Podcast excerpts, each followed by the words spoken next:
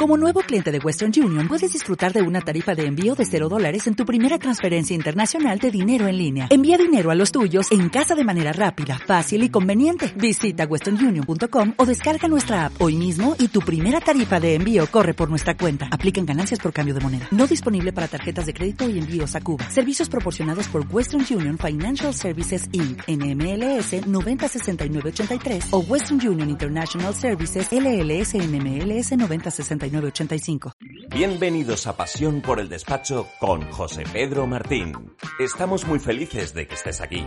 Prepárate para mejorar tu despacho con procesos y tecnología. Hola innovador, por fin lunes, último día del impuesto de sociedades. Me consta que en este último fin de semana habéis estado trabajando muchos asesores fiscales y contables dando pues el último empujón a esta campaña del impuesto a sociedades, aunque ya venimos cansados, ¿no? Ya termina el segundo trimestre, luego nos metemos con la campaña de renta, luego con el trimestre, cuentas anuales que todavía quedan unos días y uno ya está cansado y además también me consta que muchos de vosotros habéis dicho, mira, que yo me voy mañana, termino el impuesto a sociedades, desconecto, a pasármelo bien, pues oye, aquellos que ya os hayáis cogido esas vacaciones, pues que os lo paséis muy bien, nosotros vamos a seguir dando mucho contenido desde el Centro de Innovación a través de nuestros podcasts Pasión por el Despacho, preparando la nueva campaña, el nuevo curso a partir del día 1 de septiembre con muchos contenidos y estamos muy, muy felices y muy contentos de trabajar con ilusión en lo que realmente nos gusta, ¿no? Que son los procesos y la tecnología los despachos profesionales. Y además hoy nos hemos levantado con una noticia donde los asesores, ya lo que faltaba, ¿no? Para rematar la campaña, que es la aprobación de una nueva orden por la que se aprueban los nuevos modelos para la presentación en el registro mercantil de las cuentas anuales. Me estoy refiriendo a esa obligación de presentar esa hoja de declaración COVID-19 donde tenemos que introducir una serie de datos con las cuentas anuales referente pues a la solicitud del ERTE que haya tenido la empresa, el motivo que ha determinado el ERTE, el número de trabajadores en plantilla antes del ERTE, etcétera, etcétera. Tiene sentido cuando quedan pocos días para terminar la campaña de las cuentas anuales que tengamos que presentar esta información. ¿Por qué lo han hecho? Es vergonzoso. Y aquí las asociaciones que deberían tener más colaboración entre ellas, hacer mayor eh, presión hacia las administraciones públicas, lo echamos mucho de menos, pero bueno, en cualquier caso no me quiero meter en esto porque lo nuestro son procesos y tecnología, pero mm, esto ha provocado pues una cosa más para cansar a los despachos, ¿no? Y como decía algún compañero, es que somos casi 68.000 despachos profesionales en España que no nos pueden humillar de esta forma. Vamos a hablar eh, sobre algo que esta mañana reflexionando al ver una noticia que era la nueva aprobación de la ley de creación y crecimiento empresarial, repito, ley de creación y crecimiento empresarial, que parece ser que está prevista aprobarla en el Consejo de Ministros de este próximo martes, pues introduce una novedad y es que no sea necesario para constituir una empresa, la típica empresa social limitada, un capital de 3.000 euros, sino que solo haga falta constituir con un euro.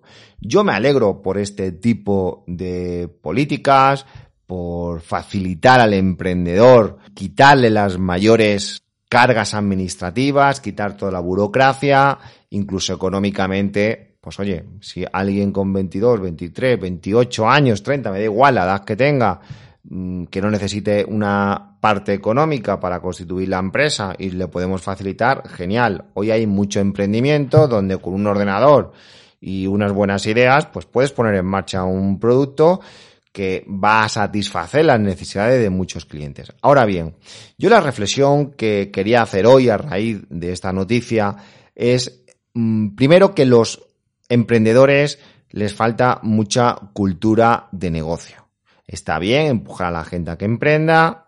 El que emprende normalmente es porque tiene unos conocimientos técnicos, ya sea como abogado o como ingeniero o como técnico comercial, en lo que sea, o le ha surgido una idea de abrir un restaurante, no lo sé, y sí he hecho en falta una mayor cultura de que esto no es una broma, de que esto no es, bueno, voy a intentarlo, a ver por dónde salgo, espero que me vaya bien, ¿no? Bueno, a ver, es que estás abriendo un negocio, y cuando abres un negocio hay responsabilidades, hay una serie de técnicas que tienes que aprender. Ya hemos visto en los últimos años cómo se han puesto de moda algunos másters con, con, un precio muy asequible, donde te daban unos conocimientos amplios, pero quiero en todo momento que veamos qué podemos hacer nosotros como despacho profesional respecto a esos emprendedores y si podemos aportarles un mayor valor añadido ayudándoles a comprender ese mundo del negocio. Por supuesto que el despacho estamos para ayudarles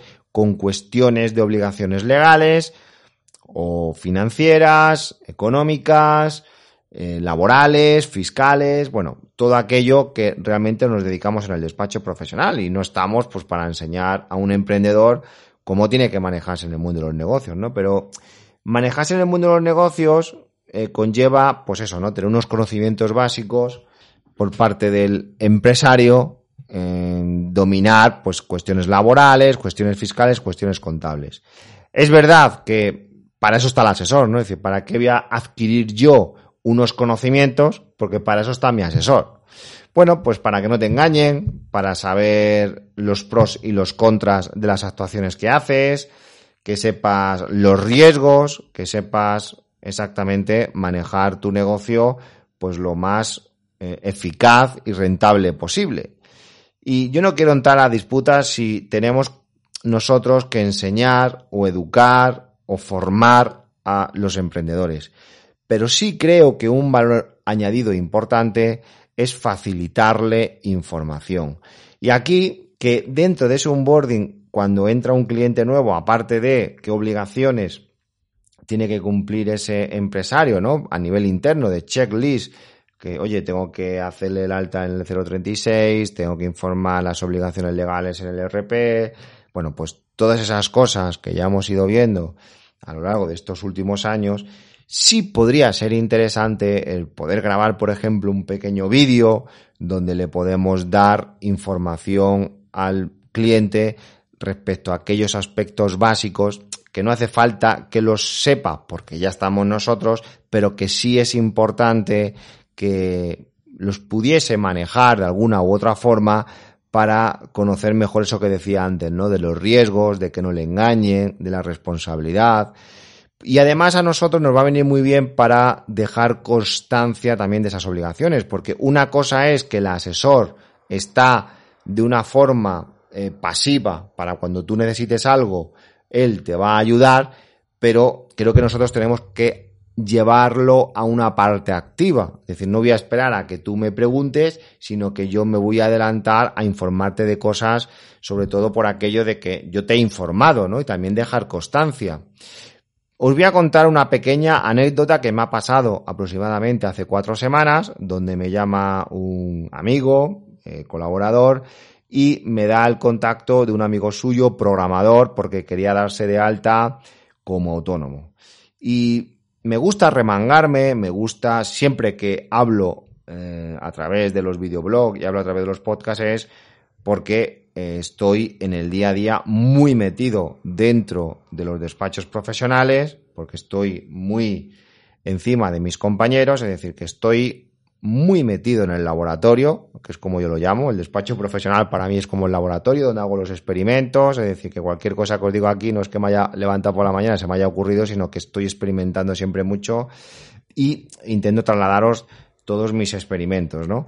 Y he vivido en primera persona ese onboarding, esa bienvenida, donde todo el trato fue a través mía y me vino bien para coger el pulso del emprendedor y de lo que necesitaba. Y es curioso, ¿no? Porque lo único es que me, le habían dado mi contacto, me llama por teléfono y yo le digo que sí, que no hay ningún problema, que le podemos dar de alta en Hacienda, le podemos dar de alta en Seguridad Social y, ese fue el trámite, ¿no? Al final muy sencillito y que bueno, que al final del trimestre, como es una actividad sencilla y, pequeña, pues que al final del trimestre, con que nos diese la, la, información que era suficiente, que iba a trabajar con un pequeño programa de facturación en la nube, de estos que ya conocéis casi todos, ¿no? Que tenemos ya varios y muy económicos, incluso algunos gratis, y con que nos facilitase la información una vez al trimestre era suficiente. Bueno, pues quizás esto es lo más fácil, ¿no? Pero, hablando con él, una de las cosas que me repetía mucho es, si es que yo no tengo ni idea, yo es la primera vez que me, voy a dar de alta como autónomo, eh, y espero que me vaya bien, ¿no? O sea, repetía mucho esto, ¿no? Y espero, bueno, a ver qué pasa, ¿no? Es decir, bueno, si me va mal, pues bueno, pues ya me buscaré otra vez el currito por cuenta ajena, ¿no? Y bueno, se había lanzado y, y en ese momento, y aquí me pongo ya en, en la posición donde os ponéis mucho, ¿no? Que es intentar empatizar con el cliente, intentar ir un poco más allá. Y decía, vale, yo me puedo atener a lo básico, ¿no? Es decir, yo soy asesor, entonces pues le doy de alta en Hacienda, le doy de alta en Seguridad Social, esta es la información que me tienes que facilitar. Y bueno, yo podría haber cumplido ahí el trámite, ¿no? Eso es lo que cualquier asesor podría hacer, ¿no? Pero me quedaba por dentro un poco un mal sabor de boca, ¿no? Porque decía, joder, está verde este hombre. Decía, hay que ayudarle un poco a que conozca el mundo del negocio, a, a pues, ayudarle a que si subcontrata alguna actividad, pues cuidado, ¿no? Pues que, que pida siempre un certificado de estar al corriente de pago, al que subcontrate, bueno, pues estas cosas que ya empiezan a ser pequeños consejos que tuviese cuidado, ¿no? Que siempre que tuviese un cliente, pues que firmase un contrato, que ahora a lo mejor iba a ser un poco novato, que al final por coger el negocio, pues que al final ni iba a firmar contratos ni nada, ¿no? Entonces, bueno, pues ya ahí surgía la conversación, bueno, y algún modelo de contrato, ¿no? Entonces, ya, ya poco a poco ya nos íbamos metiendo en muchas cosas, porque tuvimos una conversación larga, pero lo que os quiero trasladar es que creo que podemos ir mucho más allá en darle una pequeña formación. Lo podemos dar por hecho, ¿no? Y si se mete por emprendedor, pues eh, habrá leído, ¿no? Pero no, la, gente está muy verde, el empresario está muy verde, no demos por hecho eso. Y esto lo podríamos arreglar con un pequeño vídeo eh, dentro del onboarding del despacho, donde le facilitemos un pequeño vídeo con aquellos 5, 10, 15, 20, 30 consejos más importantes, un pequeño vídeo de 15, 20 minutos, donde le hagamos un recorrido con, los, con, aquellos aspectos más básicos. No sé si me estáis entendiendo, ¿no? Esto yo lo metería dentro del onboarding, más allá de luego hacer los cuatro trámites que ya hemos pactado con el cliente, que ya nos ha firmado el presupuesto, nos ha firmado el contrato, que eso está muy bien. Pero no sé, yo creo que podemos aportar mucha experiencia. Pensar que los asesores, me estoy refiriendo a asesores mercantiles, fiscales, laborales, tenemos mucha experiencia, hemos batallado muchísimo con todo tipo de clientes, tenemos un know-how impresionante. Nos sabemos toda la letra pequeña, incluso sabemos mucho más de lo que realmente luego llevamos a la práctica, ¿no? Porque a lo mejor no nos queremos complicar, eso nos lleva tiempo, nos baja los ratios de facturación eh, hora, bueno, pues eh, creo y estoy convencido de que esto lo podemos crear mediante píldoras y darle ese valor añadido al cliente. Yo, como cliente, lo valoro mucho. Gente que lleva muchísimos años con los negocios, pero que nadie le ha explicado a lo mejor cuatro reglas básicas.